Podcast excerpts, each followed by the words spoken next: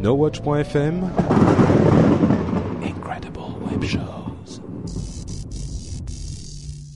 Cette émission vous est proposée avec la participation de Squarespace et du fanshop NoWatch. Bonjour à tous et bienvenue sur le Rendez-vous Tech, le podcast bimensuel où on vous parle technologie, internet et gadgets. Nous sommes en juillet 2012 et c'est l'épisode numéro 91.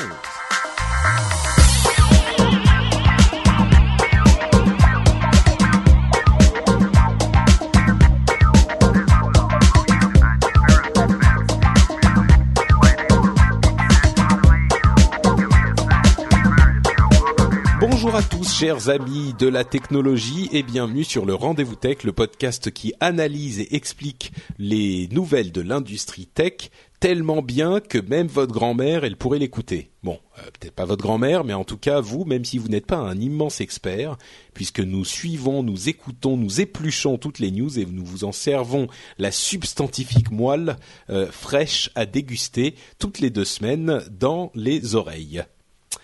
Oui, c'est pas forcément hyper ragoûtant, mais pour sauver cette émission, j'ai deux animateurs d'un podcast absolument extraordinaire qui font chanter la langue française comme peu d'autres francophones le font. Euh, mes camarades Benoît et Mike de Niptech. Comment allez-vous, messieurs? Salut, salut, tout bien, en bonne forme, euh, prêt, prêt pour un bon rendez-vous tech. Très bien. Oui, non, tout va bien. Merci de nous, nous réinviter. Hein. C'est la deuxième fois que tu nous invites. C'est vrai qu'on fait chanter la, la langue française avec notre bel accent suisse. En tout cas, très content et, et content de voir que tu as des nouvelles, nouveaux annonceurs comme Squarespace, euh, qui est un gros annonceur bien connu que j'entends souvent sur les gros, euh, gros euh, podcasts américains. Donc, Ouais. euh, bravo. Bah merci. On espère que ça va donner quelque chose. On vous en parlera dans quelques minutes euh, quand on fera la pause sponsor. Euh, mais entre temps, quand même un petit un petit mot effectivement sur euh, les deux camarades euh, euh, suisso-irlandais. Euh, t'es, t'es, t'es parti de d'Irlande ou pas encore, Benoît? Alors non, je vais rentrer en Suisse euh, ça. mi-août, donc j'ai encore Donc, quatre encore. semaines en Irlande. Ouais, je vais en profiter. Euh, et donc, euh, depuis la dernière fois que vous êtes venu dans l'émission, qui, avait, qui avait été un épisode assez apprécié des auditeurs, je dois le dire, euh, il s'est passé des choses quand même entre No Watch et Niptech. Il y a eu du fricotage, puisque Niptech fait maintenant partie de la grande famille No Watch. Oui, oui, ça s'est bien passé d'ailleurs. On a eu beaucoup, beaucoup de monde qui est venu de No Watch. Euh, vrai ça nous a fait plaisir. On a eu des, des bons retours. euh, je crois que les, les deux communautés se sont bien mélangées, ben, bien mariées. Donc euh, ça a fricoté à tous les niveaux, comme tu as dit. Ouais, c'est vraiment bien. Magnifique. Donc effectivement, si vous connaissez pas Niptech, euh, c'est peut-être un podcast à essayer d'aller découvrir. C'est un podcast sur l'industrie tech, mais plus côté euh, start-up et innovation. Donc euh, si vous êtes dans ce monde-là, ça pourrait vous intéresser. On vous en reparlera là aussi à la fin de l'épisode. Mais entre-temps, on a, euh, oh, disons, un programme d'été euh, pour cette pour cet épisode. Il n'y a pas d'immenses news incroyables, mais quelques petites news intéressantes. On va vous parler euh, de Microsoft et de ses méthodes de management un petit peu discutables, euh, de la prochaine version d'Office qui vient d'être annoncée il y a quelques minutes à peine. Euh, on enregistre cet épisode le lundi, donc on, est juste au moment de l'annonce de Microsoft Office 15 ou 16, je sais plus, l'un des deux. Euh, on a plein d'autres news sur Dig, notamment pour les vieux de la vieille euh, du monde du podcast. Dig, ça vous dira quelque chose. Euh, mais on commence par une nouvelle qui va euh, faire sauter de joie ceux d'entre vous qui se sont battus euh, contre la, le, traité ACTA, dont on a beaucoup parlé dans cette émission et bien sûr euh, partout ailleurs. Euh, ACTA est à peu près officiellement mort puisque le Parlement européen a voté contre euh, le traité de manière tout à fait euh, claire. Il y a eu 478 votes contre 39.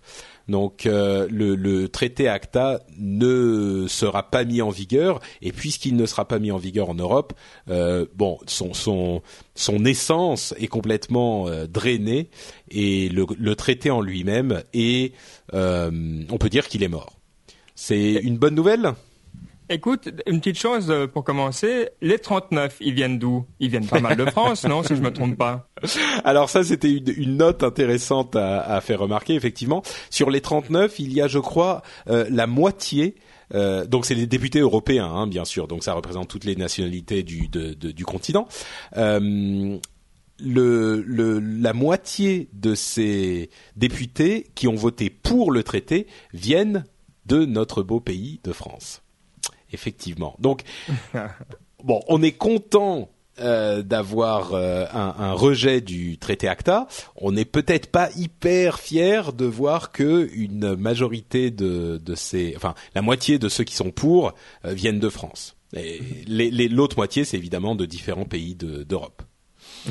Ce qui est assez drôle, c'est de, de, de, remarquer l'image euh, du lien que tu as posté. Et, cette image, elle montre un peu où ils se situent euh, les différents, de, différents partis politiques, plutôt à droite ou plutôt à gauche. Et on voit que ceux qui étaient pour avaient, ou qui se sont abstenus étaient plutôt à droite euh, de l'échiquier politique.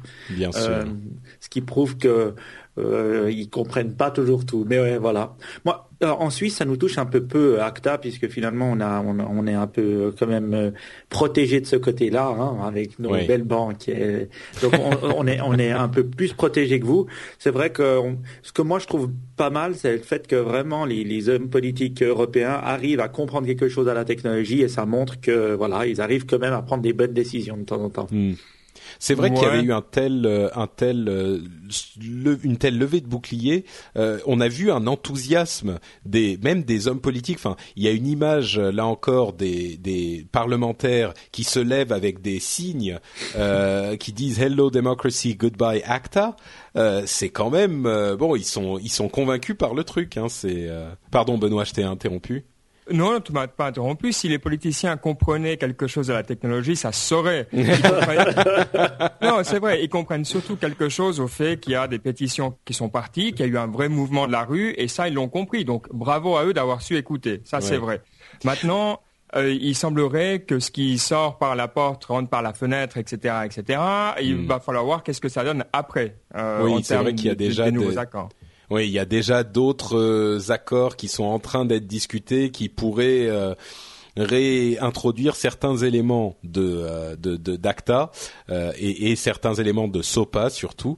Mais bon, en même temps, euh, là, c'est vrai que les les les députés ont bien compris la chose. Et moi, je suis un petit peu moins cynique. J'ai l'impression qu'ils ont compris vraiment de quoi il s'agissait, parce qu'on a gueulé, effectivement, mais euh, ils ont vraiment l'air d'être investis dans la question de la sauvegarde de la euh, de la liberté de, de enfin d'expression c'est un petit peu fort mais oui c'est quand même un petit peu à ça que ça touche euh, et donc c'est pas juste un, un vote euh, politicien, je dirais. Il y a une certaine conviction derrière. Euh, et j'ai d'autant plus envie de le croire que moi j'ai longtemps euh, dit pendant ce, tout ce processus, j'ai longtemps dit à, mm, aux auditeurs qui nous écoutent qu'il fallait être impliqué politiquement et de ces députés pour essayer de leur expliquer le problème et de leur de leur dire pourquoi on ne voulait pas d'ACTA et que c'était important de le faire. Bon, bien sûr le, le, la répartition des votes pour ACTA semblerait montrer que les, les députés français, ou, en tout cas d'origine française, euh, ont été euh, moins convaincus que les autres. Donc je sais pas si c'est notre action à nous auditeurs du rendez-vous tech qui, ont, qui a été efficace. Mais bon, en tout cas l'action du public, je pense, a porté ses fruits, euh, c'est sûr, avec un petit peu de de, de, de, conviction à mon avis du côté des, des, J'étais en train de me poser une question en me disant est-ce que c'est pas aussi le parti pirate européen qui est quand même à représenter? Alors je me disais mais combien de, de représentants ils ont euh, euh, mmh. au Parlement européen? Et si je crois, peut-être je me suis trompé sur l'information, j'étais en train de regarder sur Wikipédia, Wikipédia qui se trompe jamais. Est-ce qu'ils ont seulement deux députés ou est-ce qu'ils en ont un peu plus? Je suis pas sûr, mais peut-être euh, le fait qu'ils soient aussi au Parlement, ça aide un peu à nos très chers euh, hommes politiques de comprendre quelque chose. Euh, oui, ça c'est une vision à mon avis un petit peu optimiste parce que deux députés qui doivent être regardés comme des sortes de parias étranges oui. euh, dont on comprend pas grand chose. Euh, mais bon, c'est sûr que c'est bon. Ce qui est clair, c'est que euh, le le le euh, traité était parti pour être plutôt accueilli favorablement, on pense, euh, par cette, ce public, et qu'il y a eu un retournement exemplaire. Donc bon, on ne peut que l'applaudir. comme tu le disais, Benoît, par contre, il y a certaines choses qui peuvent toujours être inquiétantes. On parle notamment d'une loi qui est proposée par Lamar Smith, Lamar aux États-Unis.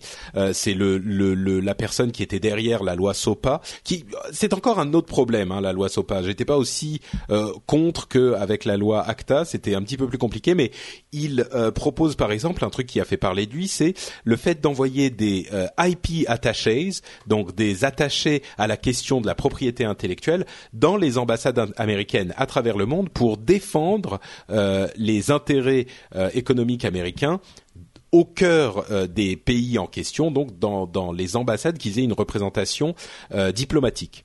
Donc euh, c'est quelque chose qui fait grincer un petit peu des dents. On va voir si ça va être implémenté. C'est juste à, l'état de d'élaboration en ce moment aux États-Unis, donc on n'y est pas encore. Mais ça veut vraiment dire que c'est pas parce que ACTA a, a été battu que on peut totalement se reposer. Bon, il faut quand même apprécier cette victoire. C'est un petit peu le, le ton que j'entendais dans tous les, les blogs euh, qui parlaient de cette, euh, de cette euh, nouvelle. Il y a une chose que, que j'aimerais dire là-dessus, et c'est vrai, je te rejoins entièrement sur le fait qu'il faut célébrer, le, seul petit problème que je vois, c'est que c'est une victoire du non. Et quand le non gagne, en fait, on reste sur place. La hmm. chose, évidemment, moi qui m'intéresse, c'est de dire comment est-ce qu'on va quand même gérer ces problèmes. Parce qu'il y a des problèmes de contrefaçon. Euh, on peut pas simplement dire qu'ils n'existent pas. Si un jour je viens, je prends le rendez-vous tech, je vire euh, les pubs de No Watch et je mets les miennes, ça va pas c'est quelque chose, on peut pas faire ça euh, pour hmm. que des gens soient motivés à, à, créer. Donc on doit quand même essayer de trouver des solutions. Euh, la solution d'envoyer des gens dans les pays pourquoi pas hein, euh, C'est peut-être aussi histoire de comprendre mieux les pays. Espérons qu'ils le voient dans, dans ce sens-là. Euh, J'ai un doute, mais peut-être. Ouais, ouais. je crois que tu as raison. Mais ce qui m'intéressera, c'est les propositions qui suivront, de voir qu'est-ce mm. qu'ils ont compris euh, plus tard. Alors, je sais pas si tu as déjà toi des, des pistes, parce que c'est vrai que moi, là, j'ai un petit peu regardé et j'ai pas vu des choses qui pourraient euh, protéger les créateurs de contenu, par exemple. Ouais. Je pense que oui. Enfin, c'est un c'est un grand grand débat, mais euh, je ne sais pas si ces personnes-là sont celles qui pourront répondre à la question. Dans la dans la mm. euh, chat room, on nous mentionne le fait, c'est F Croiseau euh, qui nous mentionne le fait qu'il aime le parti pirate, mais il n'a pas été très convaincant pendant l'émission mm. sur les la musique. Enfin, c'était un petit peu plus large que la musique, mais sur les artistes du rendez-vous tech. vous pouvez remonter à l'épisode, je sais même plus lequel c'était. 90, euh, 89 peut-être. Euh, oui, c'est ça. C'était l'épisode 89 où j'avais invité des artistes euh, de mes connaissances et des représentants locaux français du Parti Pirate. Bon, eux n'avaient pas, je pense qu'ils n'étaient pas tout à fait rompus à la question mhm. du débat. Et moi-même, j'ai été surpris de la euh, de la position qu'ont pris mes camarades artistes sur toutes ces questions. Ils défendaient vraiment leur euh, leur bout de grâce, qui est compréhensible, euh, alors qu'on a parfois l'impression que nous, on est tous, c'est la fête, c'est la joie, on est tous un petit peu pour le parti pirate, et donc les vrais artistes, eux, ils nous comprennent. Et là, c'était des vrais artistes qui qui mangent de leur art, et ils n'étaient pas tout à fait en, en accord avec tout. Donc les gens du Parti Pirate ont été un petit peu décontenancés. Euh, mais au-delà de ça, le, ce qu'on a vraiment compris, c'est qu'il n'y a pas de réponse simple du tout. Euh, mm. D'un côté comme de l'autre, on est un petit peu face à ce problème et on ne sait pas comment le résoudre. Donc euh, bon. Mm. Les, les, questions continueront à arriver et on espère que les réponses se matérialiseront dans les années à venir. Euh, une autre chose qui a fait, qui a posé pas mal de questions dans le, monde du tech euh, ces dernières semaines, c'était la sorte de révélation sur les méthodes de management assez désastreuses euh, de Microsoft. Suite à une présentation de Surface dont on a parlé déjà dans l'émission et dans d'autres émissions qui étaient assez enthousiastes, on a eu des informations sur la manière dont Microsoft gère ses talents et une méthode en particulier qui s'appelle le forced ranking ou le stack ranking, euh, dont on a appris ensuite qu'elle était utilisée aussi chez d'autres euh, sociétés comme Dell par exemple, euh, est venue sous le feu des projecteurs en, comme étant une sorte de destructeur de motivation et de créativité, une, un destructeur de talent.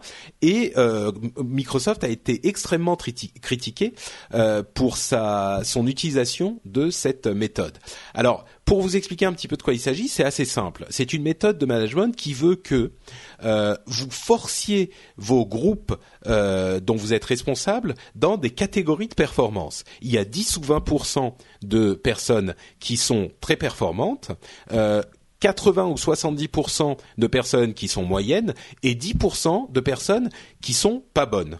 Et donc, ces 10%, a priori, euh, l'utilisation de cette méthode, c'est euh, le remplacement de ces personnes qui sont pas bonnes, parce qu'elles sont estimées comme étant des personnes qui ne euh, conviennent pas à la société. Le problème de cette méthode, a priori, on se dit, bon, on classe qui sont les meilleurs, qui sont les moins bons. Le problème, c'est que c'est extrêmement rigide comme méthode. Et donc, quoi, quelles que soient vos performances, euh, vous savez qu'il va y avoir euh, une ou deux personnes qui vont être jugées comme très performantes et huit personnes qui vont être jugées comme complètement moyennes. Et, et ça, ça ne n'encourage pas du tout euh, à la performance et à le, le la comment dire à l'innovation, à la l'ingéniosité, parce que on cherche juste les les, les chiffres d'une part, et puis on sait que quoi qu'on fasse, il y en a un ou deux qui vont passer comme étant très bons, et tout le reste va être un petit peu discrédité. Donc effectivement, c'est euh, un petit peu frustrant. Euh, on peut l'imaginer. Euh, moi, moi, en fait, j'avais déjà entendu parler de cette méthode parce que en Suisse, on a un gros à Genève, on a un des centres mondiaux de Procter Gamble. Hein. Procter Gamble, donc c'est cette grosse qui est l'une des qui sociétés fait, qui utilisent exactement, qui et qui fait beaucoup de choses dans la nourriture, qui a Ariel, enfin toutes ces ces ces, ces choses assez. Dans la nourriture, Ariel, effectivement, ouais. oui. Je mange souvent des baguettes quand j'ai plus exact, de pâtes. Il faut pas les manger. Voilà. Alors je pensais aux chips, je me souviens pas. En tout cas, je suis pas vraiment forcément fan. Et donc on a pas mal en Suisse de, de personnes. Ils ont un énorme centre, hein, plus plusieurs milliers de personnes euh, et de marketing. Et donc on a pas, pas mal de gens qui travaillent là-bas. Donc euh, moi j'en connais personnellement et, et euh, c'est vrai que ça c'est venu. Euh, euh, on, on, ils ont expliqué comment ça se faisait, c'est-à-dire on se fait noter par ses supérieurs, on se fait noter par les gens autour de soi, donc euh, tout, tout l'écosystème et voilà celui celui qui a la moins bonne note, ben, à la fin il mange du Ariel. Oui, oui, mange mange du Ariel pour le petit déjeuner. J'entendais quelqu'un qui disait une chose juste, c'était John C. Dvorak là dans, dans This Week in, in Tech, mm -hmm. que je pense que tu participes de temps en temps, hein, Patrick. Il disait que c'est un que ça vient de chez Jack Welch. Jack Welch était euh, ce CEO super connu de, de General Electric, je crois, de GE, euh, mm -hmm. qui a, mis en avant cette méthode en disant que c'était une bonne méthode pour faire euh, fuir les gens pas compétents de sa boîte. Mm. Alors c'est très américain, je trouve, c'est très systématique. Moi, ce que, que je pense, c'est que c'est un peu une vieille méthode de management, un peu militaire. Et je pense que dans le monde actuel qu'on vit avec la génération Y, qui est un peu plus libre, qui veut et qui a une aspiration un peu plus grande, je pense pas que ça fonctionne. Ouais. Donc, je pense qu'il y a. Ouais, je, je pense qu'il y a un peu de ça. Il y a aussi un autre point qui était important et que beaucoup de gens ont, ont oublié de mentionner, euh, c'est le fait que cette méthode est généralement euh, assez efficace pour renouveler, rafraîchir un petit peu euh, son, son, son vivier d'employés et qu'il faut la faire sur 3, 4, 5 ans maximum, mais c'est pas quelque chose qu'on peut utiliser sur le long terme. Et c'est là où Microsoft a vraiment, enfin, d'après tous les analystes, euh, fait une erreur. Et il y a beaucoup de gens qui sont sortis en disant, moi, j'ai eu droit à ce truc, c'était horrible, c'était infernal, c'est démotivant, c'est tout ce que vous voulez. Là où Microsoft a un problème, c'est que visiblement, il l'utiliserait depuis beaucoup plus longtemps que ça. Et, et c'est là que ça devient véritablement euh, un souci. Ouais, bon, peut-être une chose que j'aimerais ajouter, hein, une boîte qui utilisait ça de manière euh, connue, c'était Enron. Bon, pour donner le mauvais exemple. Oui, c'est pas forcément. Euh, euh... Oui, mais à part ça, euh, je dois dire, il y a un autre et un point positif à cette méthode quand même, qui est simplement lié à l'esprit humain. On n'aime pas en général dire du mal de ses collègues, parce que mmh. s'ils sont moyens, bon, bah voilà, ils sont moyens, ils font leur boulot, on va pas dire qu'ils sont mauvais. Mais malgré tout, euh, dans une société, il faut qu'on arrive à, à, différencier les gens et le fait de devoir classer, ça force mmh. à prendre position sur la valeur, disons, de l'apport des collègues. Alors, même chez Google, on le faisait. Hein. Si tu veux mmh. te faire euh, promouvoir, euh, tu dois être vu comme euh, étant meilleur euh, que quelqu'un qui est déjà au niveau au-dessus, par exemple. Et ça, c'est des signaux extrêmement forts pour le management, pour comprendre un petit peu comment les gens euh, travaillent. Alors, à mon avis, il n'y a, a, pas que du mal. Comme c'est euh, mis en place après sélection vire les 10% en bas, il y a un problème. Mais pour le ouais. reste, c'est assez intelligent la méthode, je trouve. D'accord.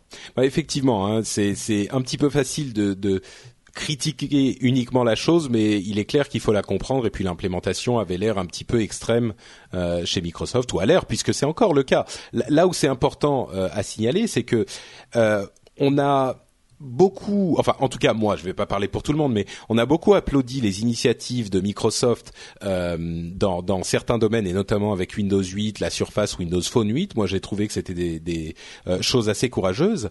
Euh, et donc on a on, a souvent dit euh, pardon euh, Benoît est en train de me de me m'envoyer sur Skype le fait que euh, ah non c'est Mike le fait que euh, Marissa Meyer euh, de Google est en train de devenir CEO de Yahoo elle a été nommée CEO de Yahoo c'est ça?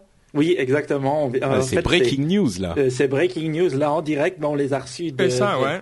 de, de, de, des gentils auditeurs de No Watch enfin du rendez-vous tech, euh, qui le disent. Et puis je, je cliquais sur The Verge euh, et hmm. euh, ça vient du New York Times. Donc alors effectivement, ça serait ah oui. Pierre Lemetel sur Twitter me l'a mentionné. Il y a quelqu'un d'autre qui l'a mentionné sur sur la chatroom. D'ailleurs, dont on n'a pas remercié YouStream qui nous permet de faire le streaming en live et sans pub donc effectivement Marissa Meyer qui commençait à être un petit peu écartée euh, chez Google. Euh, elle mhm. avait été euh, très très haut placée pendant longtemps et puis elle a été un petit peu mise à bon peut-être pas mise à l'écart et ça n'a pas été dit comme ça mais elle était moins importante on va dire depuis quelques mois. et puis là donc elle partirait chez Yahoo je comprends qu'elle soit pas contente d'être au premier plan, mais Yahoo, c'est un petit peu, c'est plus la même boîte, hein. On, a là, là un ex-googler qui s'appelle Ben. Donc Ben, en ex-googler qui a été bien motivé par Google pendant 3 à 4 ans. Tu penses quoi de ça? Écoute, euh, c'est vrai ce que disait Patrick. Hein. Elle a définitivement, de manière sûre, perdu de l'influence depuis, en tout cas, que Larry Page est CEO. Hein. Il a resserré l'équipe et Marissa Meyer n'en faisait pas partie. Après, euh, c'est quelqu'un qui est extrêmement doué, qui a un côté peut-être un peu scolaire comme ça, un côté très cadré. Hein. Elle gérait par exemple la, de manière assez connue la première page de Google en faisant attention que les couleurs soient bonnes et tout ça. Mais des trucs comme ça un peu un peu cadrés. Peut-être qu'elle lui ira bien chez Yahoo. Moi, je pense que euh, je suis comme vous tous un petit peu surpris, mais elle me semble un bon choix. Euh, hmm. C'est pas ah. la personne la plus créative de Google, cependant, à mon avis. D'accord. Bon, bah Alors moi, je trouve que c'est un excellent, excellent choix. Je trouve que, franchement, euh, tout le monde dit ah comment sauver euh, Yahoo, comment ci, comment ça? Puis c'est vrai qu'elle semble être une personne, comme on dit, euh, ils disent toujours un product person. Donc elle mhm. semble savoir comment le faire. Et aussi, elle est extrêmement respectée de la Silicon Valley et surtout des mhm. journalistes. Des journalistes qui arrêtent pas de cracher sur Yahoo à tout à tout va et puis de les critiquer à tout va, alors que finalement ils ont quand même un des sites les plus connus au monde et des sites de news les plus regardés au monde. Donc malgré tout ça, je trouve qu'ils ont pas assez des fois de crédit pour ce qu'ils font, Yahoo. Et je pense qu'une personne comme elle, qui euh, non seulement a la crédibilité de Google et puis du Google Search derrière elle, qui a montré qu'elle pouvait, qui est une femme, qui est respectée, je pense que ça peut aussi amener de la fierté aux employés de Google, euh, de, de, Yahoo, d'avoir une personne comme ça. Donc je trouve que vraiment un bon move. Elle doit gagner beaucoup d'argent, à mon avis. c'est sûr, c'est sûr. Et c'est vrai qu'on est, on a tendance à être un petit, un petit peu euh, Yahoo parce que bon, c'est plus tellement à la mode dans les milieux tech, mais c'est une propriété qui a une valeur absolument énorme. C'est c'est un, un, site qui est extrêmement visité et, et c'est tout à fait vrai ce que tu dis aussi, Mike. Euh, il y a eu jusqu'à maintenant, euh, enfin ces dernières années, euh, des gens qui étaient mis à la tête de Yahoo, qui étaient des gens qui venaient du monde du business, un petit peu gris, mhm. euh, un petit peu austère. et là, mettre quelqu'un qui vient vraiment du monde de la tech, qui est un, un ingénieur, qui a fait ses classes chez Google, peut-être que c'est ce dont Yahoo a besoin. C'est possible. Donc bon, tu, j'étais prêt à me moquer de la chose ou à être en tout cas intrigué. vous m'avez convaincu que ça peut être intéressant. Non, très, très bon choix. Alors Yahoo, peut, je sais pas comment ils ont réussi euh, à la motiver, parce qu'évidemment, c'est pas quelqu'un qui va prendre des risques non plus euh, de se planter, donc ils doivent hmm. avoir d'autres choses. Juste pour dire, hein, euh, AOL est aussi avec un ancien de Google maintenant. Donc si on pense que AOL et, Yahoo sont les plus gros consommateurs de pub, euh, pensez bien qu'il y a encore Microsoft qui a des liens avec Yahoo pour le moteur de recherche, pour les pubs. Donc on est dans une situation aussi extrêmement intéressante à ce niveau-là, parce qu'à mon avis, ils auraient jamais pris Marissa Meyer s'ils sont pas en train de se demander si le deal avec Bing et, Microsoft était une bonne idée. Ça, c'est mon opinion. Euh, oui, c'est vrai. Euh, et merci aussi à Maxime Garrigue qui m'a signalé sur Twitter la news euh, un petit peu avant. Bon, on était en train de parler de Microsoft et des pratiques de management. On va continuer avec Microsoft, mais avec euh, un autre sujet. Office 15, alors c'est 15 ou 16, je sais plus. En tout cas, il s'appelle, euh, c'est la version 2013 et c'est Office 365, le nom officiel, ah. euh, qui a été annoncé. moi, j'ai suivi l'annonce un petit peu. Il n'y a pas euh, comment dire oh, Les détails viendront hein, dans les dans jours à venir avec les, premiers tests, etc. La version de test euh, de d'évaluation et la preview est déjà disponible sur office.com/preview. Donc vous pouvez aller le télécharger euh, vous-même. Je ne sais pas quand il sortira. Ça sera a priori en même temps que Windows 8 ou à peu près en même temps. Donc autour du mois d'octobre. et c'est effectivement le compagnon de Windows 8. Il est entièrement revu, euh, réimaginé pour fonctionner. Disons que c'est possiblement la plus grosse modification de euh, Office depuis un bon moment. Euh, il se focalise sur différentes choses. Euh, le touch, bien sûr, pour aller avec Windows 8. Euh, le cloud, une intégration au cloud et à SkyDrive extrêmement importante. Euh, il y a une intégration de Skype et des mhm. possibilités avec Yammer, qui est la sorte de Facebook mhm. pour entreprises, qui ont été évoquées. On a notamment vu certaines choses sur SharePoint. J'en parle de temps en temps ici. C'est l'outil de gestion euh, en entreprise des utilisateurs euh, de Microsoft. Donc SharePoint ressemble euh, avec cette version un petit peu à Facebook. C'est c'est une une transformation assez impressionnante au niveau esthétique. Et en parlant d'esthétique, il y a aussi cette cette charte graphique métro, donc assez plate, qui est appliquée à Office et bien sûr plein de fonctionnalités un petit peu hallucinantes de euh, Excel euh, qui ont été montrées. Euh, si vous êtes un utilisateur d'Excel, je pense que vous serez impressionné par ces nouvelles fonctionnalités qui sont qui sont présentées. On va pas rentrer dans les détails là parce que c'est un petit peu spécifique, mais il y a des choses pas mal. Dernière petite mention, c'est le, le, le, support non pas de, du style du stylet, bien que ça soit un stylet, ils ont appelé ça le support de l'encre. c'est ce stylet donc très précis qui tout qui tient euh, euh, la la pression, qui fait différents types de pression, euh, un petit peu comme les tablettes Wacom de, de haute qualité. qui, qui, pour prendre des notes, effectivement, là, ça devient un petit peu mhm. les choses sérieuses. On peut utiliser un stylet pour prendre certaines notes. je m'arrête là pour vous, vous demander ce que vous avez pensé de cette présentation de, de Microsoft Office 2013. Bah moi, moi j'ai vu une petite vidéo avant de commencer l'émission. C'était une petite vidéo de The Verge à croire que je fais que aller là-bas. Hein. ah bah c'est un très bon site. Hein. Oui, c'est pas mal. Ils sont là depuis quelques mois seulement et ils ont réussi leur lancement.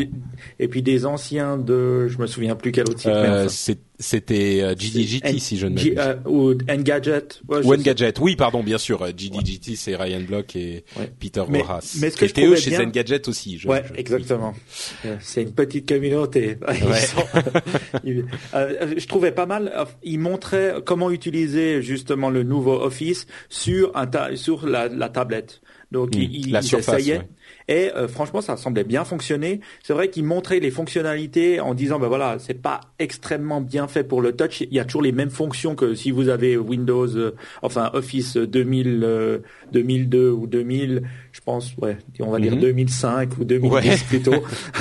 vous avez, vous avez, vous, les avez, vous avez les mêmes icônes. Et c'est vrai que c'est assez dur à toucher avec les, avec les mains. Mais en tout cas, l'intégration est, est bien faite. Et elle semblait pas mal.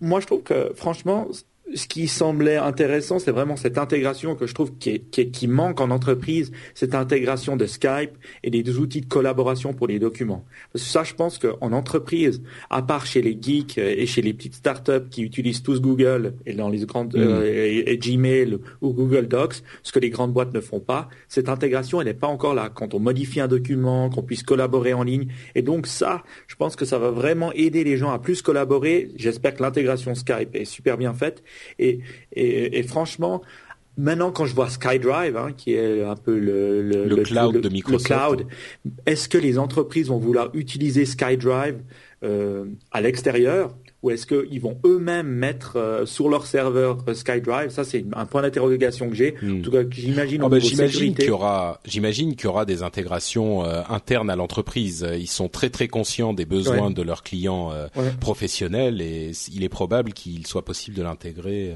à l'entreprise. En tout cas, moi qui suis un utilisateur de Google Documents pour pour tout ce que je fais en dehors du travail, franchement, ça arrive quand même pas à la cheville d'office. Donc euh, je pense que c'est quand même un super bon produit, c'est une cache machine énorme. Et quand on voit le nombre de produits, désolé pour tous les fanboy Mac, mais regardez, pour tous les fanboy Mac, le seul logiciel qui est mieux euh, que n'importe quel autre sur Mac, c'est quand même euh, Microsoft Office. Et il y a personne qui a réussi à le copier. C'est clair. Mais d'ailleurs, moi, je pense que des gens avec qui je parle, alors, je n'utilise plus de Windows euh, depuis 2008. Alors, je, je suis pas le meilleur pour en parler, mais quand je vais, comme tout le monde, à Noël, etc., et puis que les gens me posent des questions, ils ne parlent pas du système d'exploitation. Ils s'en foutent que ce soit XP, 7, etc. Ce qui mm. les intéresse, c'est toujours Office. Est-ce que Office a marché là-dessus?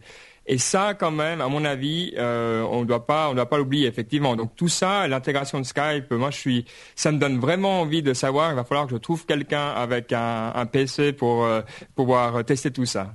Ouais. Pardon, tu peux l'utiliser sur Mac, euh, sur, euh, sur, euh, sur Mac, hein, Ben. Bah, 2013, je suis pas sûr qu'il sorte tout de suite sur Mac, hein, mais ah, ils vont quand même se garder quelque chose. C'est possible.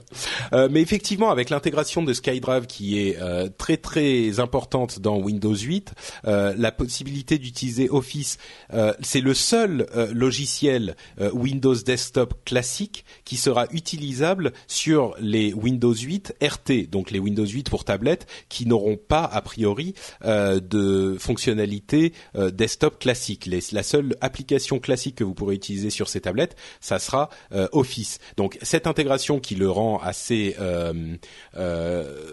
omniprésent, hein, il est partout. il y a, on entend aussi que une version iPad d'Office devrait être annoncée autour, enfin devrait arriver autour de novembre. C'est les rumeurs, mais elle mm-hmm. commence à être persistante. et comme tu le disais, Benoît, Office, c'est vraiment un des deux piliers de Microsoft. Euh, c'est un besoin énorme parce que je suis d'accord que bon, Pages, euh, euh, euh comment il s'appelle ah, le, le Pages, Keynote et Numbers, voilà, sont intéressants sur Apple. Google Docs, moi je m'en sers absolument tout le temps, mais c'est pas forcément possible de faire certaines choses qu'on voudrait faire avec d'autres documents. Bon, je pense qu'Office garde sa place et là, ce qu'ils ont euh, fait avec Office 2013, c'est pas, c'est juste que ça, c'est en accord avec euh, Windows 8, donc c'est pas complètement révolutionnaire. Hein. Il n'y a pas euh, de, de, de, de choses qu'on puisse montrer pour dire oh mon dieu, ça c'est incroyable, c'est merveilleux, mais euh, c'est quand même euh, une implémentation intéressante qui a l'air réussie. Je ne sais pas à quel point ça fonctionnera euh, avec le touch, mais le fait qu'il soit disponible et présent sur tous ces produits Microsoft et sur d'autres aussi vont en faire qu'à mon avis ils vont garder leur couronne de suite de productivité la plus utilisée. je, je vais faire juste un commentaire sur le, la remarque de Gloomf qui dit euh,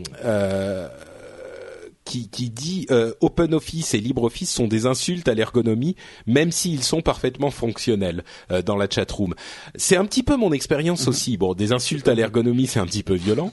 Euh, c'est, mais j'ai essayé d'utiliser ces deux euh, solutions. Euh, bon, c'est un petit peu la même, mais peu importe. Donc LibreOffice ou OpenOffice, on a un petit peu l'impression de se retrouver sous Office 97, quoi. c'est c'est c'est pas suffisamment euh, convaincant pour attirer les gens. Euh, pour faire certaines choses simples, c'est un petit peu comme Google Docs. C'est tout à fait euh, mhm. acceptable pour faire certaines choses simples. Je suis pas convaincu qu'on que de l'intérêt d'utiliser ces suites-là plutôt Google Docs parce que Google Docs a d'autres avantages comme le fait d'être en ligne notamment. Mais bon, oui, bref, Open et LibreOffice, c'est pas ma tasse de thé. Euh, je viens de remarquer quelque chose parce que je regardais sur euh, Ustream euh, depuis le site de Ustream et j'ai pas les mêmes commentaires que dans le nowatch.net/live. alors je fais le lien pourquoi je voyais jamais ce dont tu parlais en termes de commentaires. Ah. rigolo ça. Bon, d'accord. c'est c'est vrai que peut-être qu'avec la présentation vidéo de Microsoft, Ustream a eu des petits soucis de serveur. C'est possible. Euh, Bon, donc on continue tout de même avec euh, une autre information qui nous vient euh, d'Europe, euh, qui est un petit peu compliquée à comprendre et à expliquer. Donc on va y passer deux minutes. la décision de justice de la Cour européenne, de la Cour suprême européenne, qui parlait de la possibilité pour un utilisateur de revendre une licence d'utilisation d'un logiciel Oracle euh, un logiciel dématérialisé. C'est-à-dire que si un utilisateur achète un logiciel dématérialisé de chez Oracle, euh, il l'a utilisé et il voudrait pouvoir le revendre comme un, logiciel qu'il aurait pu acheter euh, dans un magasin. Et évidemment, ça pose toute une série de questions compliquées pour les, DRM.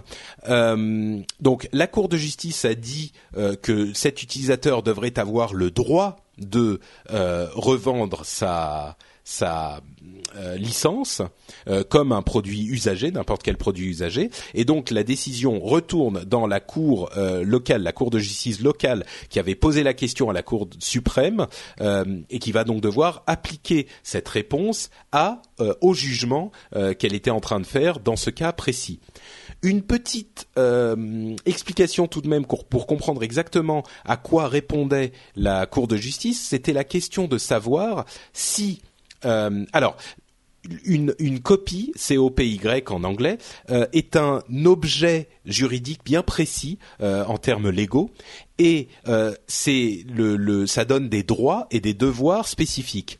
Et dans le monde physique, une copie d'un objet, c'est effectivement une chose qu'on peut euh, qui, appartient au client qui l'achète et qui a des droits sur euh, cet objet. Et quand le monde du numérique s'est développé, il y a eu une question qui s'est posée qui était est-ce que la euh, copie numérique est une copie au sens juridique du terme?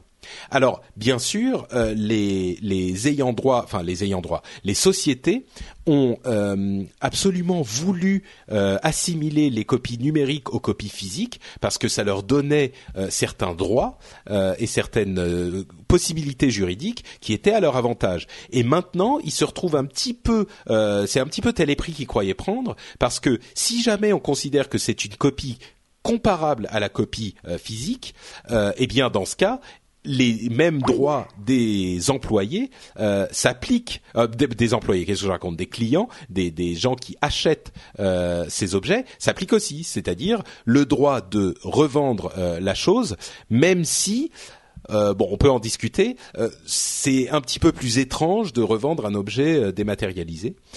mon explication juridique, ne la prenez pas au pied de la lettre. Hein, c'est ce que j'ai vaguement compris avec les explications que j'ai puisées à droite à gauche. Il est très possible que j'ai fait des erreurs et je vous encourage à me le signaler si c'est le cas.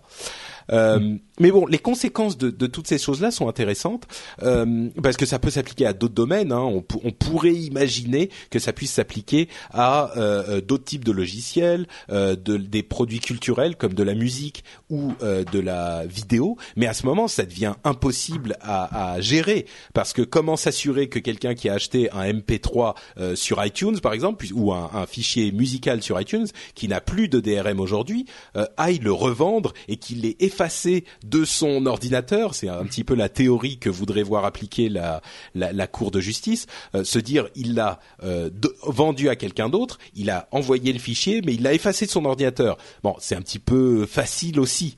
Euh, moi, ma conclusion, c'est que c'est un jugement intéressant, il va falloir voir ce que ça donne ensuite j'ai tout de même une petite, comment dire, une petite préoccupation à ce niveau-là c'est-à-dire que il y a beaucoup de gens qui sont prêts à dire euh, ah mais vous nous emmerdez avec vos DRM, nous on veut des trucs numériques et donc euh, tout va bien c'est le numérique et euh, parce que c'est comme ça et le nouveau monde est fait comme ça. Et ensuite quand on dit ah bah oui mais dans le nouveau monde c'est numérique donc on n'a pas vraiment de système pour revendre la licence, ils disent ah bah non dans mon mon, mon système d'avant quand c'était en physique je pouvais revendre mon truc donc je veux le revendre aussi. Donc on peut pas avoir le beurre et l'argent du beurre. Euh, les systèmes sont différents, la gestion euh, des trucs sont différents. Je sais pas dans quelle mesure on peut absolument exiger de pouvoir revendre tout ce qu'on a acheté en numérique. Bon, euh, mais bon, pardon. Écoute, il y a une chose peut-être, euh, c'est que la solution, c'est des plateformes comme Steam, où chaque fois que tu vas utiliser ton programme, alors tu dois être connecté, mais tu vas hmm. aller pinguer un serveur. Ou mieux encore, le programme sera sur un serveur. Donc là, je pourrais dire, je vais renoncer à ma licence que j'ai achetée, je la revends à quelqu'un pour un prix que je choisis, et puis c'est lui maintenant qui peut aller pinguer serveur pour avoir l'autorisation. Je pense qu'on va le problème, aller vers quelque chose comme ça. Ouais. Le, problème, c'est que, euh, en l'occurrence, ça implique des DRM assez euh, spécifiques et assez importantes. Et si on peut l'imaginer pour un, un, un, système comme Steam, il est difficilement imaginable pour des systèmes comme la musique ou les ou les les, les, vidéos. Enfin bon, les mhm. vidéos ça existe encore, mais nous ce qu'on voudrait, c'est en tout cas dans les domaines de la culture, aussi peu de DRM que possible, parce que quand j'ai téléchargé un morceau de musique, je veux pouvoir le mettre sur n'importe quel euh, n'importe quel ordinateur, n'importe quelle machine. Donc euh, si, si c'est comme ça, si on, accepte cette euh, cette donnée, du coup, ça devient très compliqué de euh, s'assurer qu'il a supprimé le machin qu'il a voulu revendre, l'utilisateur. Moi, franchement, j'ai de la peine à comprendre ce, ce, jugement, j'avoue.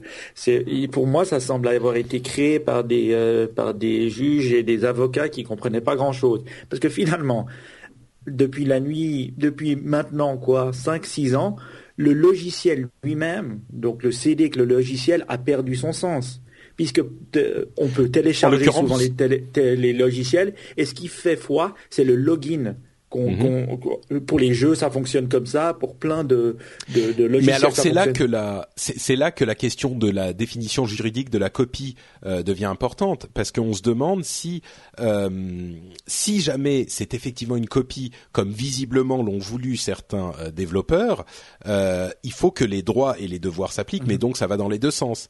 Et donc mhm. dans ce cas-là, si c'est effectivement une copie comparable à une copie physique, c'est à ça que répondait le, le, le la Cour de justice. Tu vois, c'était Mm-hmm. Simplement une question précise comme c'est souvent. Want flexibility? Take yoga. Want flexibility with your health insurance? Check out United Healthcare Insurance Plans. Underwritten by Golden Rule Insurance Company, they offer flexible, budget-friendly medical, dental, and vision coverage that may be right for you. More at uh1.com. Say hello to a new era of mental health care. Cerebral is here to help you achieve your mental wellness goals with professional therapy and medication management support. 100% online you'll experience the all new Cerebral Way, an innovative approach to mental wellness designed around you. You'll get a personalized treatment plan from a therapist, prescriber, or both in a safe and judgment free space.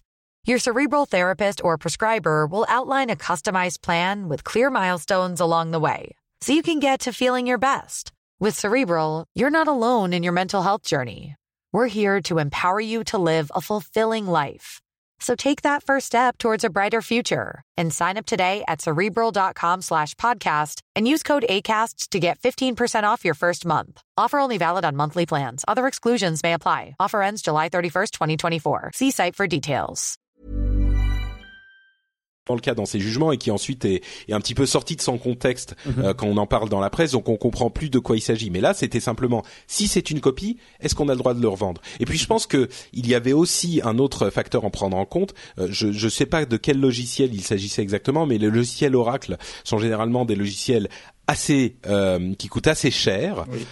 Donc si on parle de plusieurs centaines d'euros, Là, on se dit qu'effectivement, euh, ça la fout un petit peu plus mal euh, de se dire c'est un c'est un truc que je ne peux dont je ne peux plus rien faire après. C'est pas la même chose quand on achète quelque chose sur sur Steam ou euh, à à 40 ou 50 euros ou quelque chose sur iTunes à 2 ou 3 euros. Effectivement, bon, si notre petit petite application de calendrier qu'on a acheté sur iTunes pour notre iPhone à 1,59 euro on peut pas la revendre à quelqu'un d'autre ensuite, c'est pas la fin du monde non plus. Si on parle d'une application Oracle à 800 euros, c'est un petit peu plus gênant. moi, je pense que c'est un problème qui va se gérer par lui-même, finalement, parce qu'on est en train de partir de ce modèle-là. Mm. Et partir de ce modèle de la copie physique du logiciel où tout devient dans le cloud, tout devient, en fait, c'est le login qui fait que foi. Donc finalement, euh, euh, c'est peut-être un vieux problème à avoir qui mm. euh, qui se qui s'appliquera plus trop dans le futur, je pense. C'est très possible, oui. Le monde évolue. et donc, il y a une autre encore, décidément, on est très européen aujourd'hui, entre les animateurs franco-suisses et les infos de la euh, Cour européenne de justice et autres.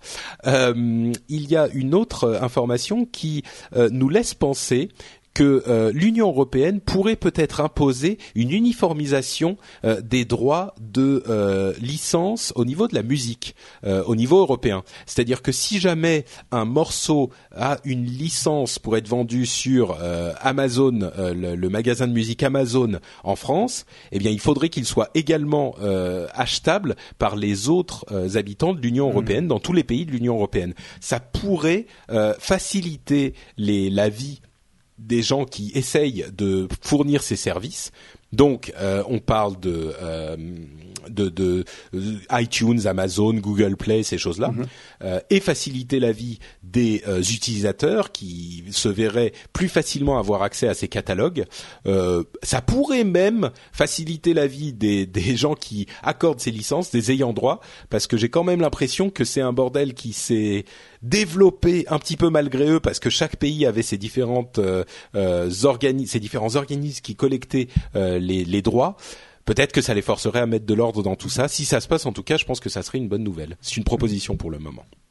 Ça serait vraiment une super bonne proposition. Moi, ce que je trouve, c'est si on fait le parallèle avec les biens physiques, euh, si euh, en France euh, il est illégal pour, on va prendre un exemple d'une voiture, pour BMW Allemagne d'interdire les gens d'aller acheter leur voiture en Allemagne. C'est interdit et c'est interdit d'interdire l'importation grise.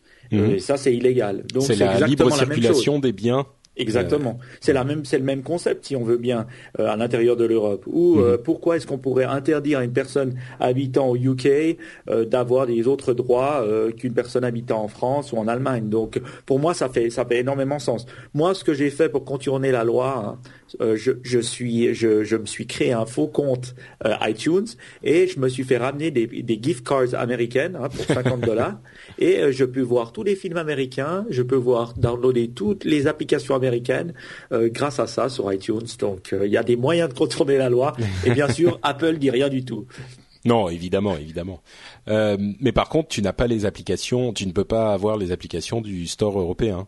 Alors, ce Ou alors il faut que tu changes tout le temps. Oui, j'ai deux, comptes. Et la problématique avec ça, c'est quand on update, on fait un, update de ces de ces applications sur son iPhone, eh ben voilà, il faut rentrer ces deux ces deux logins.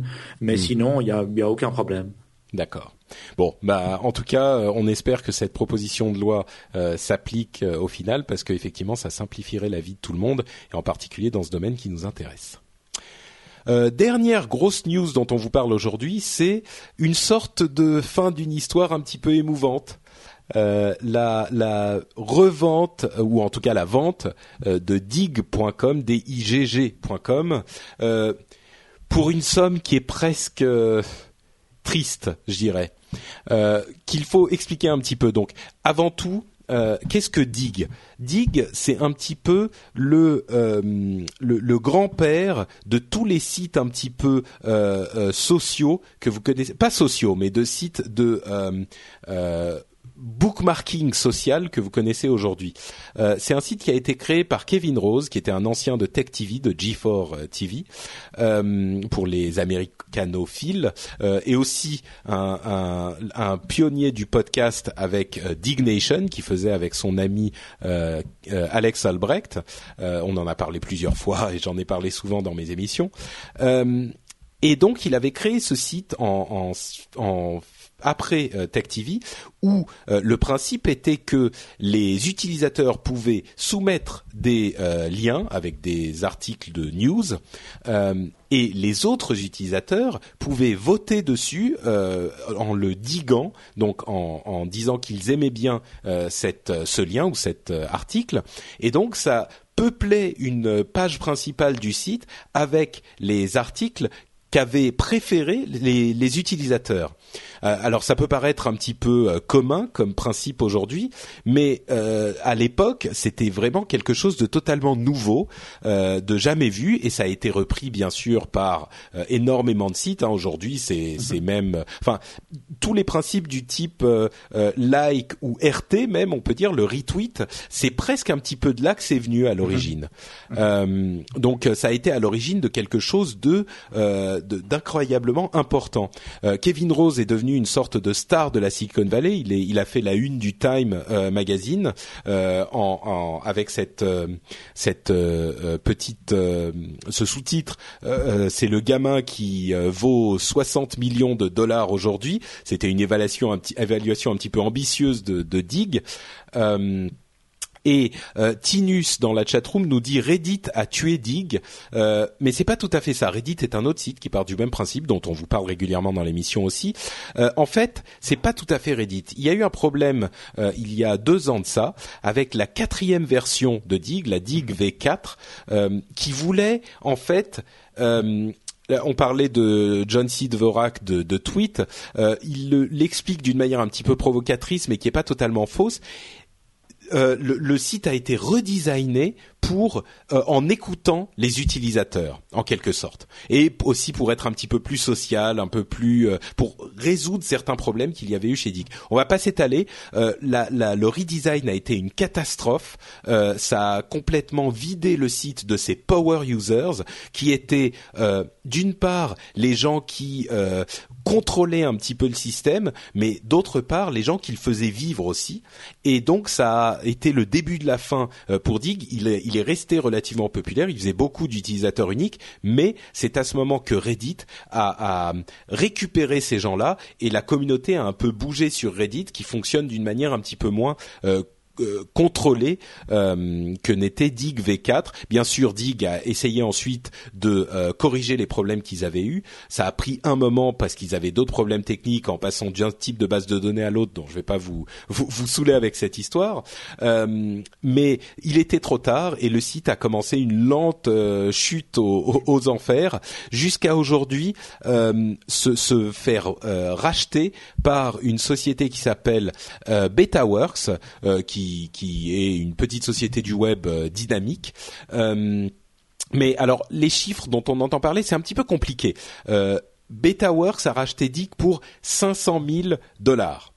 Et là, c'est un chiffre qui fait pleurer parce que on se dit c'est c'est c'est une une minuscule fraction de ce que aurait pu vouloir Dig. Et bien sûr, c'est aussi une fraction des 45 millions de dollars qui ont été investis par les investisseurs. Euh, mais c'est un petit peu compliqué parce que LinkedIn a aussi racheté euh, pour environ 4 millions de dollars euh, une quinzaine de brevets de Dig, notamment le brevet euh, appuyer sur un bouton pour approuver une histoire, pour voter sur une histoire. et le Washington Post, et là j'ai pas très bien compris comment ça marchait, le Washington Post a racheté l'équipe Dig pour 12 millions de dollars. Alors je sais pas très bien comment on peut racheter une équipe. Euh, Peut-être qu'il y avait une histoire de contrat. Ils ont dit simplement on paye pour le talent, on ramène ces gens-là pour travailler pour nous et on donne à, à la société Dig ou aux investisseurs 12 millions de dollars pour qu'ils acceptent de les laisser partir sans poser de problème au niveau du contrat. Je sais pas très bien. En tout cas, au final, on est à peu près à 16 millions de dollars avec le, le, site lui-même, le site, son trafic, son nom et ces choses-là qui ne valent que 500 000 dollars, c'est euh, c'est triste. Moi, c'est c'est bon, c'est un peu triste. Moi, c'est bon, c'est un peu le, la fin de carrière déjà. Hein. On verra s'il va renaître à la, à, la Steve Jobs de Kevin Rose qui euh, ferme Oink, qui euh, vend euh, Revision Free, voilà, c'est ce qui vient de Dig. Et je enfin, pense fin de carrière, il est quand même investisseur chez Google maintenant. C'est pas non plus qu'il est parti sur une île déserte. Ah, VC, c'est pas un boulot, c'est quand tu vas aller taper au golf et puis faire ton réseau.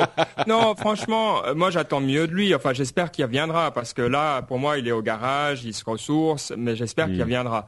Euh, c'est vrai que c'est fou. Dig, ça aurait dû être de la taille de Facebook. Euh, Ils avaient les moyens de le faire c'est là où ça montre que voilà, des fois, même si on a tout pour soi, on peut se planter à n'importe quel moment. Et c'est vrai que ça, fait un petit passement au cœur. Hein. Je sais que toi, Mike, tu étais euh, beaucoup plus sur Dig que je l'étais, mais c'était un, de tes, un de tes réseaux de référence, non? Oui, oui, j'étais en train de regarder parce que je me disais quand est-ce que Dig a été créé? Et Dig a été créé, je regardais sur Wikipédia, au 5 décembre 2004. Et, et j'essayais de, je me suis logué pour voir quand j'ai été membre. Alors j'ai été membre le 5 mai euh, 2000, le 8 mai 2005.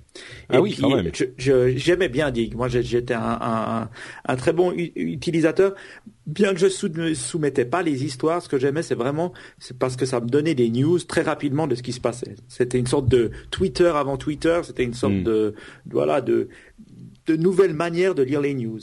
Alors moi je trouvais bien, je trouvais vraiment aussi simple. Il faut savoir qu'ils avaient développé une API hyper développée avant tout le monde et c'était une nouvelle manière de, de, de, créer des news. Donc cette API, elle pouvait être utilisée sur d'autres sites. On voyait des boutons dig sur d'autres sites, comme tu le disais Patrick. C'était les premiers à faire ça. Après on a vu Facebook, euh, euh, Google euh, Twitter qui l'ont fait, mais c'était vraiment les premiers à faire ça. Et, je trouvais qu'ils avaient une énorme communauté, un espèce de culte, un suivi de mm. gens qui, qui les adoraient. C'était c'était plus que euh, des t-shirts dig, c'était vraiment une communauté énorme. Et, Bien sûr. Et, ça a été un peu son défaut.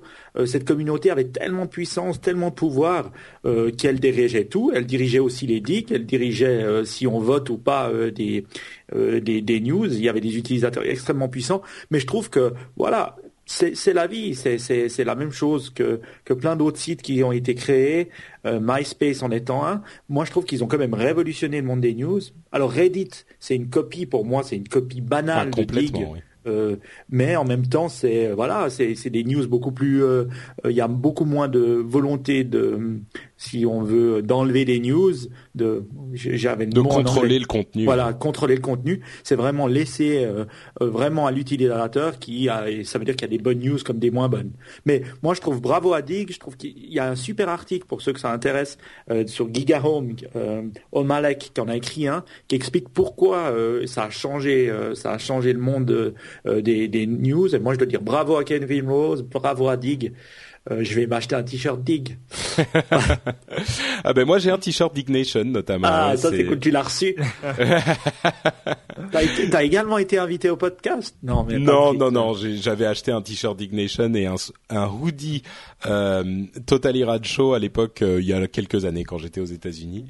Euh, mais c'est vrai que on, on se rend pas bien compte aujourd'hui de ce qu'a représenté Dig à l'époque, mais c'était quelque chose de très très impressionnant. Donc bon, mm-hmm. petite larme qu'on écrase avec mm-hmm. cette fin, ou peut-être que BetaWorks va le faire revivre d'une certaine manière. Hein. C'est possible. Mm.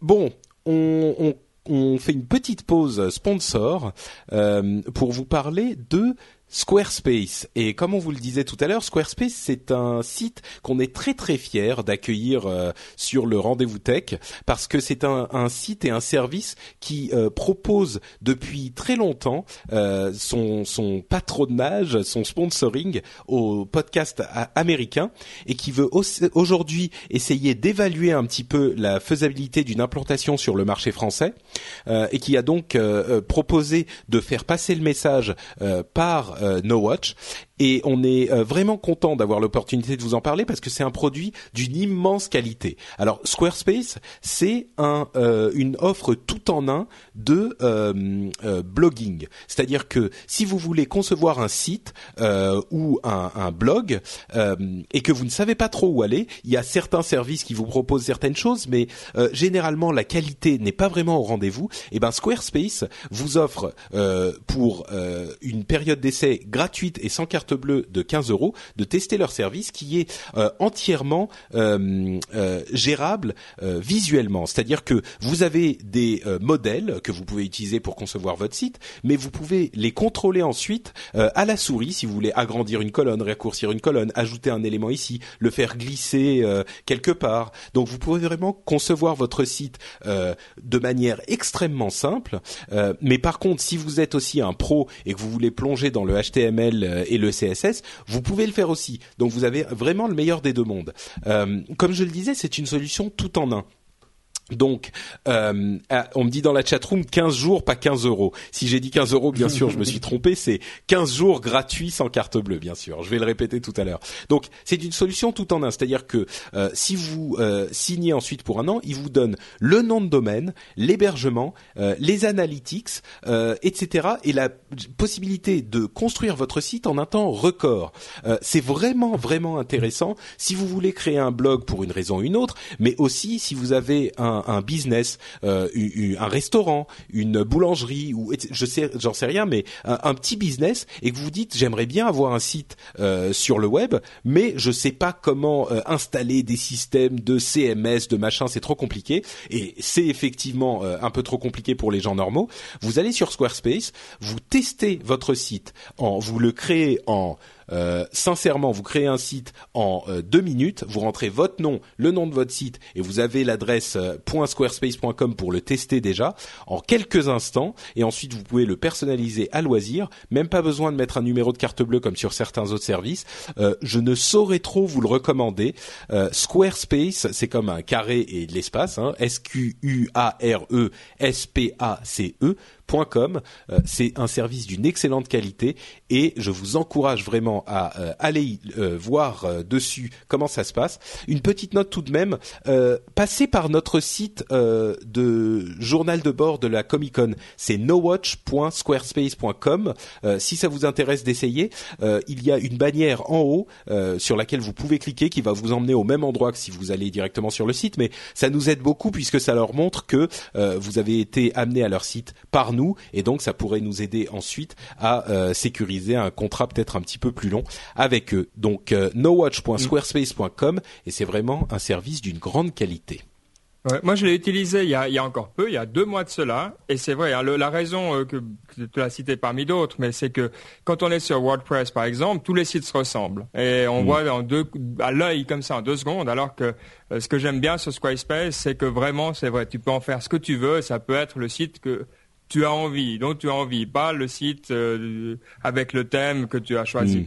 Et ça, c'est vraiment euh, vraiment sympa. Et les deux minutes, euh, c'est vrai, c'est ça qui est hallucinant, c'est que tu dis ah bon allez vas-y deux minutes, mais c'est vraiment deux minutes. Quoi.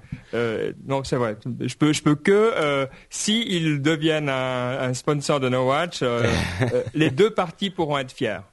Oh mais bah écoute c'est très gentil et effectivement comme tu dis c'est quelque chose qui est tout à fait sincère de notre part aussi.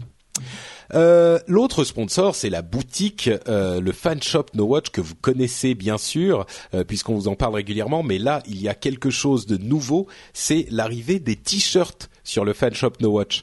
on vous en a parlé régulièrement des, des, du fan shop.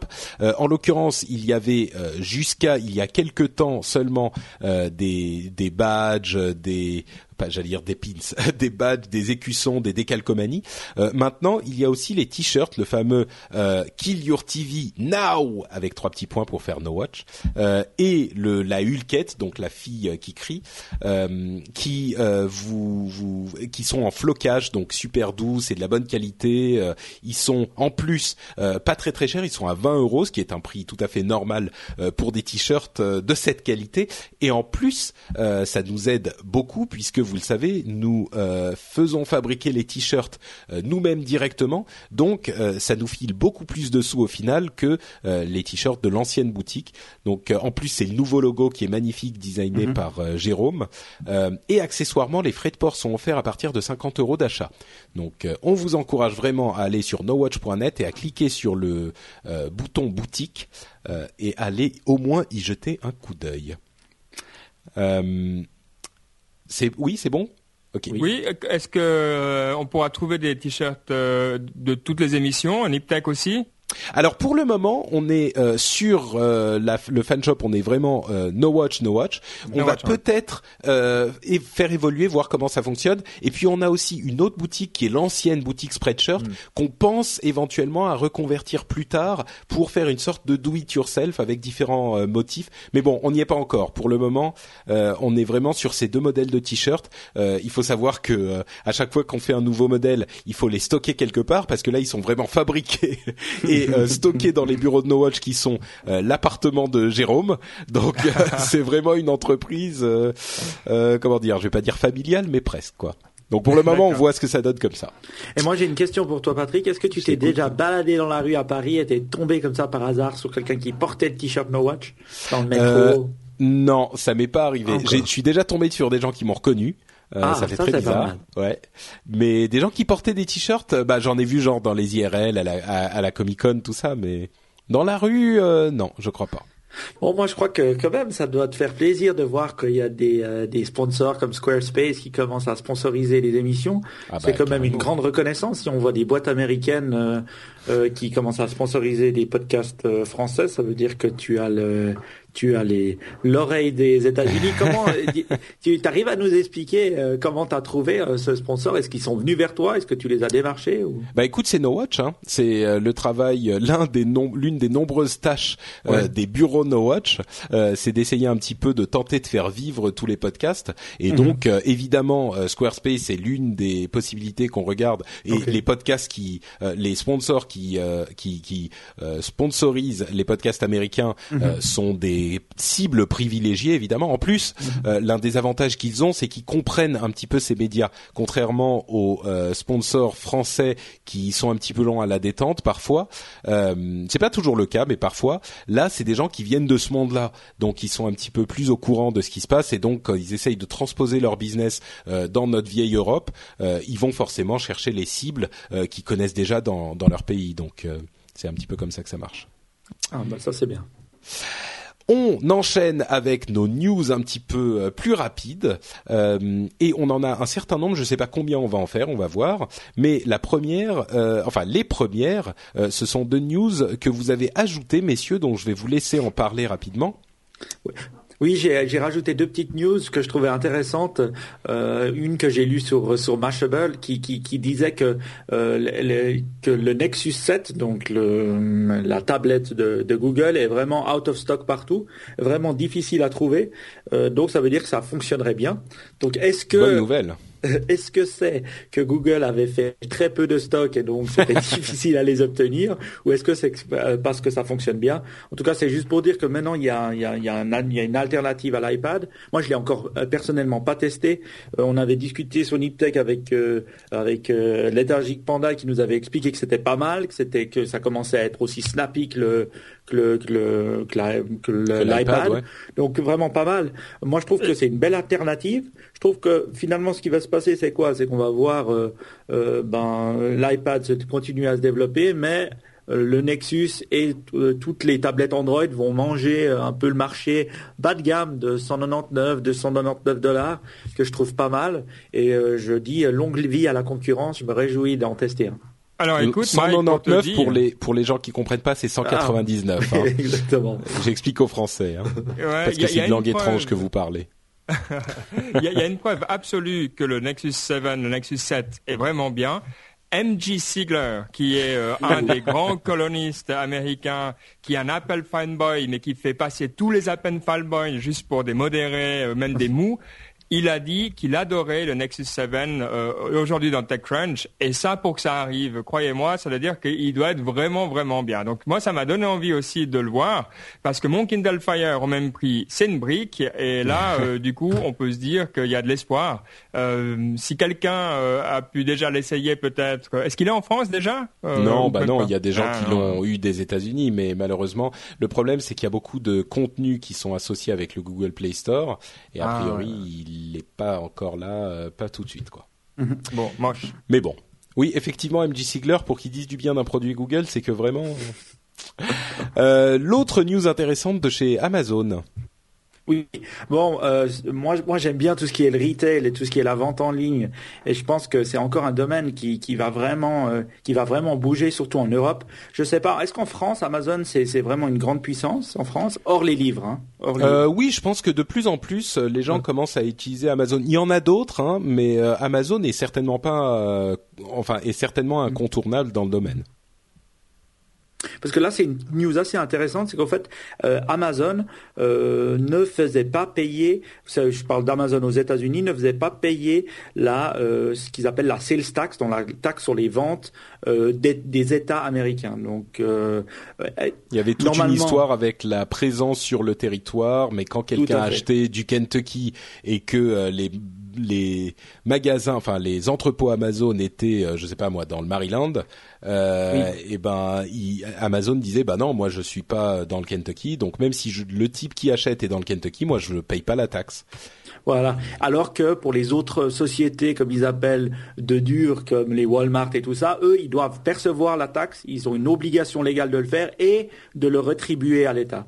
Donc il y avait un peu ce, ce, combat-là, et finalement... Ça a été un vrai bras de euh, fer, ça a duré longtemps, oui ça a duré pas mal longtemps et finalement Amazon a accepté en disant écoutez euh, euh, bah voilà oui on va commencer à faire payer la sales tax.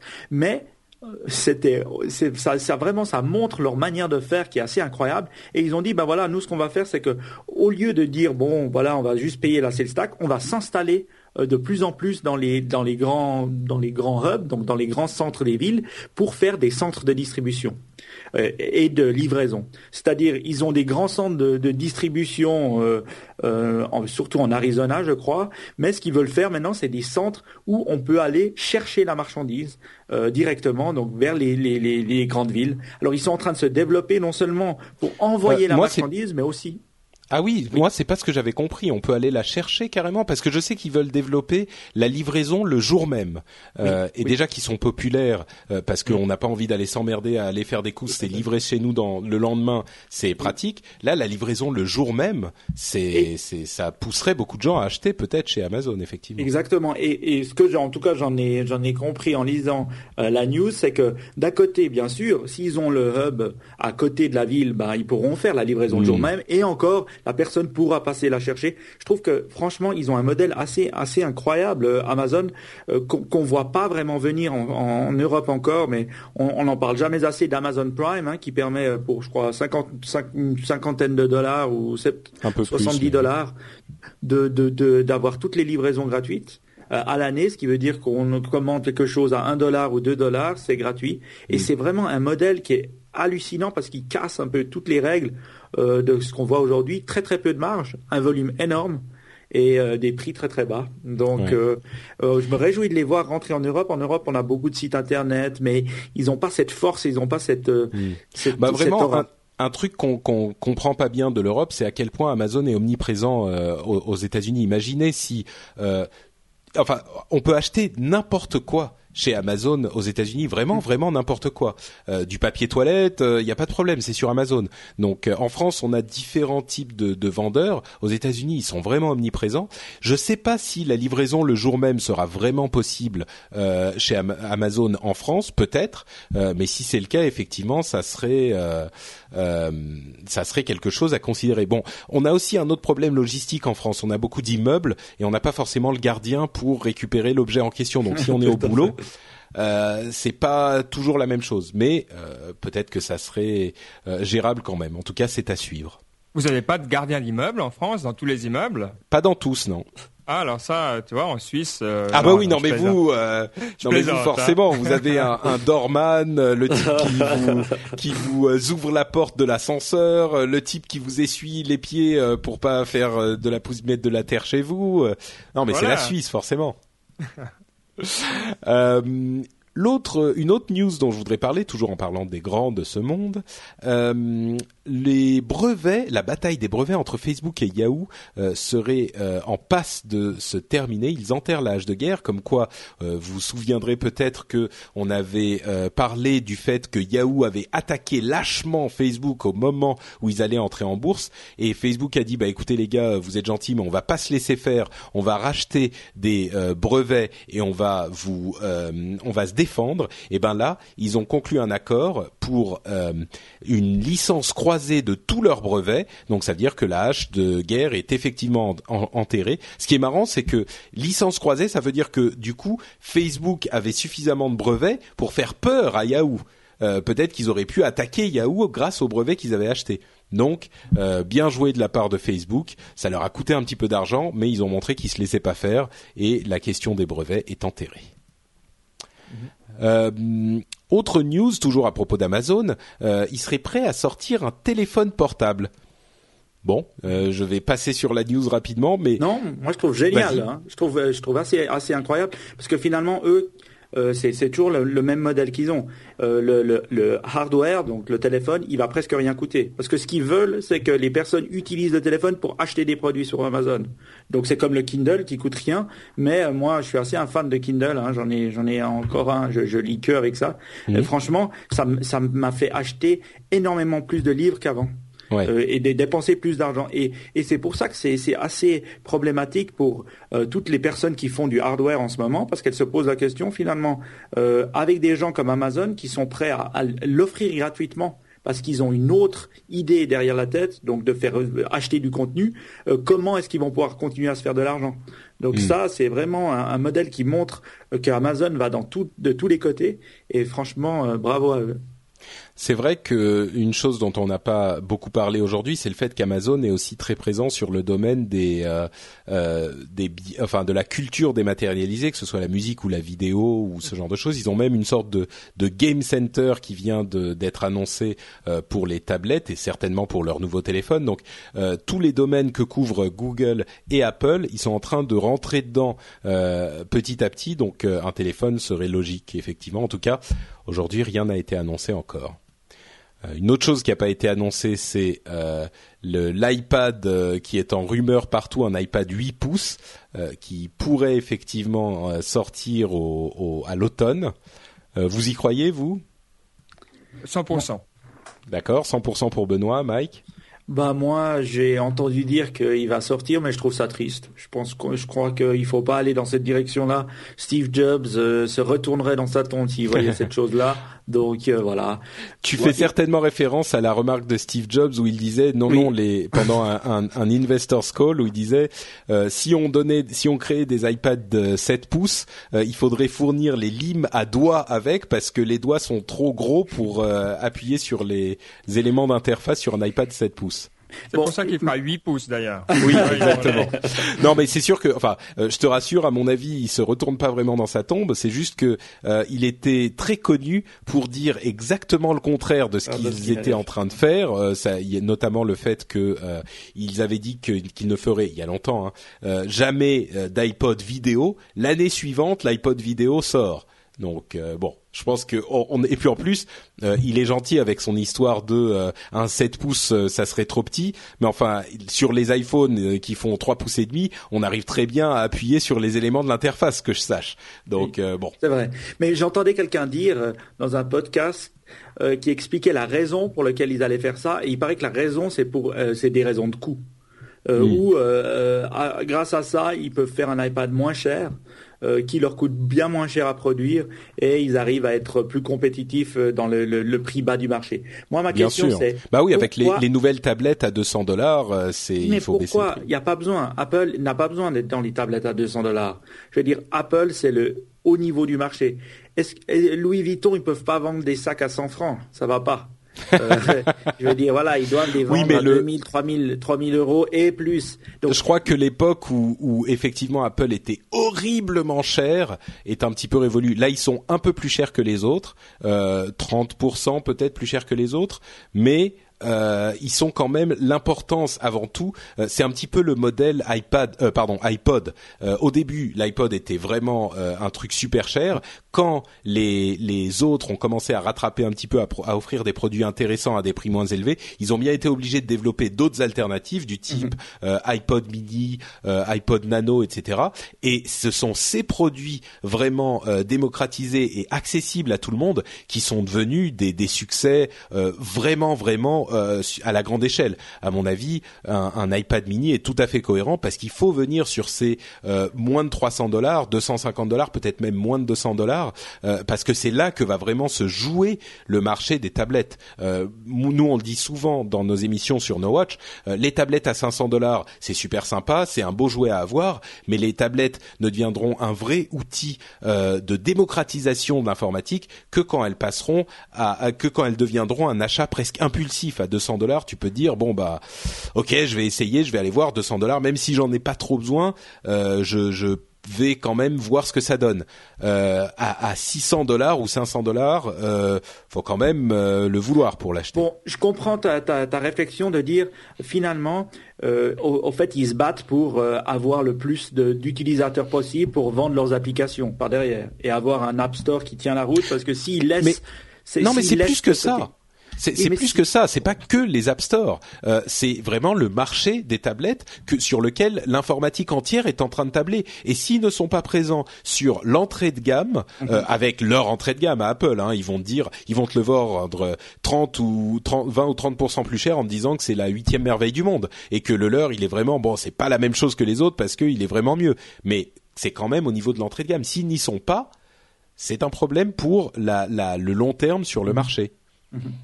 Mhm je comprends la réflexion. Moi, je pense que ça vient aussi du fait que s'ils laissent ouvert la porte à ces tablettes euh, un peu moins chères, finalement, Android va se développer, plus de, plus d'utilisateurs vont y aller, plus en plus de développeurs vont vouloir développer sur la plateforme, et pour eux, c'est un risque. Ça, je, le comprends hein, comme tel. Oui, bien sûr, c'est aussi ça qui, qui, qui, qui, que ça implique, effectivement. Oui mais pourvu qu'il reste euh, à créer de bons produits et que ça fonctionne bien. Et voilà, on est prêt à toujours payer 20 à 30% en plus cher pour cette raison-là, parce que ça fonctionne et ça fonctionne mieux que les autres. pour l'instant. Oui, je sais pas. Oui, je, je dirais pas exactement les choses comme ça, mais je comprends la chose. C'est notre propre MG Sigler. bon, on va laisser les auditeurs se faire leur propre opinion sur la chose. Euh, on avait d'autres news qu'on pouvait traiter. Euh, je vais, moi, je vais euh, faire l'impasse sur ces news-là, euh, à moins que vous n'ayez des choses dont vous voulez parler spécifiquement dans la liste. C'est plein de toutes petites choses qui sont pas forcément essentielles. Moi, une, une news qui m'a un peu, euh, qui m'a, qui m'a quand même sauté aux yeux, c'est le fait, ben, j'écoutais quand j'étais un peu, un peu adolescent Def Leppard, hein, mhm. euh, du bon hard rock, et ce que j'ai vu, c'est qu'ils ont réenregistré leurs propres morceaux. Donc c'est un groupe de hard rock américain des années 80, 90. Euh, et ils ont réenregistré leurs propres morceaux pour les mettre sur iTunes euh, finalement euh, parce que pour réobtenir les droits. Alors je pense que leur maison de disques avait les droits pour un certain pour les, les anciens enregistrements et eux ils ont réenregistré pour pouvoir toucher l'argent sur iTunes. Donc bravo. Ouais, bravo. En même temps, euh, Def Leppard, comme tu le disais, ils sont plus tout jeunes. Euh, je sais pas s'ils auront la même patate. Est-ce qu'ils seront mieux ou moins bien ces enregistrements nouveaux? En Parce tout cas, que le batteur pas des... toujours pas son bras, j'imagine. Pardon? Euh, Ils avaient un batteur à un bras. Oui, oui, effectivement, un batteur manchot. Ouais. Benoît, tu disais quelque chose? Non, non, euh, j'admirais aussi euh, leur euh, combativité, quoi. bon, eh ben écoutez, c'est sur cette news qui nous fait un petit peu sourire qu'on va conclure l'épisode d'aujourd'hui. avant ça, je vais quand même donner à mes camarades l'occasion de nous dire où on peut les retrouver sur Internet quand ils ne sont pas dans le rendez-vous tech. Oui, alors absolument, c'est facile pour nous retrouver. Bon, bah, il suffit, il, pas besoin d'aller très loin en fait, parce qu'il suffit de rester sur No Watch, d'aller dans The Lab et de choisir Niptech. Là, vous trouvez les dernières émissions de Niptech. Et puis, pour nous faire un petit euh, coucou, bien pour nous corriger, pour nous rendre un peu plus intelligents que ce qu'on est, euh, Twitter, c'est clairement la façon la plus facile. Hein. Mike, pour moi, c'est @bqrd, b c u r d y. Et pour moi, side s y d e. Super, bah merci à tous les deux. Euh, je vais rappeler aux auditeurs euh, charmants qu'ils peuvent, euh, s'ils veulent nous filer un coup de main, venir sur iTunes et sur le la page du rendez-vous tech et nous laisser un petit commentaire et une petite note du même coup. ça fait toujours plaisir et ça aide d'autres auditeurs à à nous découvrir quand ils se baladent dans ce magasin iTunes. Et je vais vous encourager aussi, puisque vous êtes sur nowatch.net euh, pour aller regarder euh, ce qui se fait sur Niptech, à aller aussi regarder ce qui se fait ailleurs sur nowatch.net. Il y a plein d'émissions de bonne qualité, comme par exemple au hasard Season 1 euh, qui vous parle de toute l'actualité des séries télé. Et vous allez me dire, mais Season 1 est en, est en pause estivale, Patrick. oui, c'est vrai, Season 1 est en pause estivale, mais c'est une c'est bonne occasion de découvrir ce qui s'est passé cette année et peut-être en écoutant les épisodes précédents euh, de découvrir des émissions enfin des séries télé auxquelles vous n'aviez pas pensé euh, et d'aller y jeter un coup d'œil. Donc euh, pendant l'été, c'est un petit peu la pause des séries télé. Là, vous découvrirez peut-être quelque chose qui vous a échappé. évidemment, il y a plein d'autres émissions de qualité aussi. Donc, vous pouvez aller jeter un coup d'œil sur nowatch.net. Et eh ben, c'est tout. Euh, on va remercier la chatroom d'avoir été présente euh, malgré les petits soucis de euh, streaming. On me dit upload sur sur la chatroom. Merci Kezak effectivement pour les conseils d'app et de mobilité. donc on va remercier la chatroom. je remercie Benoît et Mike d'avoir été présents aussi et je vous donne rendez-vous donc dans deux semaines pour une nouvelle émission du Rendez-vous Tech toujours estival. Merci à tous. Ciao ciao. Ciao. Ciao.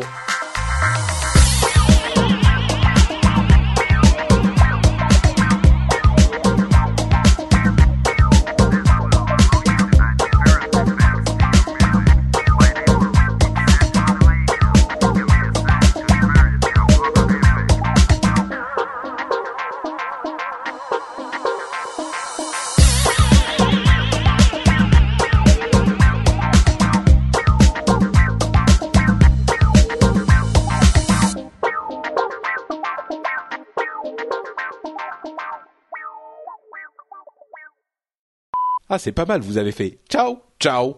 Ça, ça, ça a presque fait un, un ciao ciao euh, normal euh, niptekien. Bien joué. On a, on a, on a l'habitude là, de ciao. On est prêt, on est prêt quoi. Au taquet.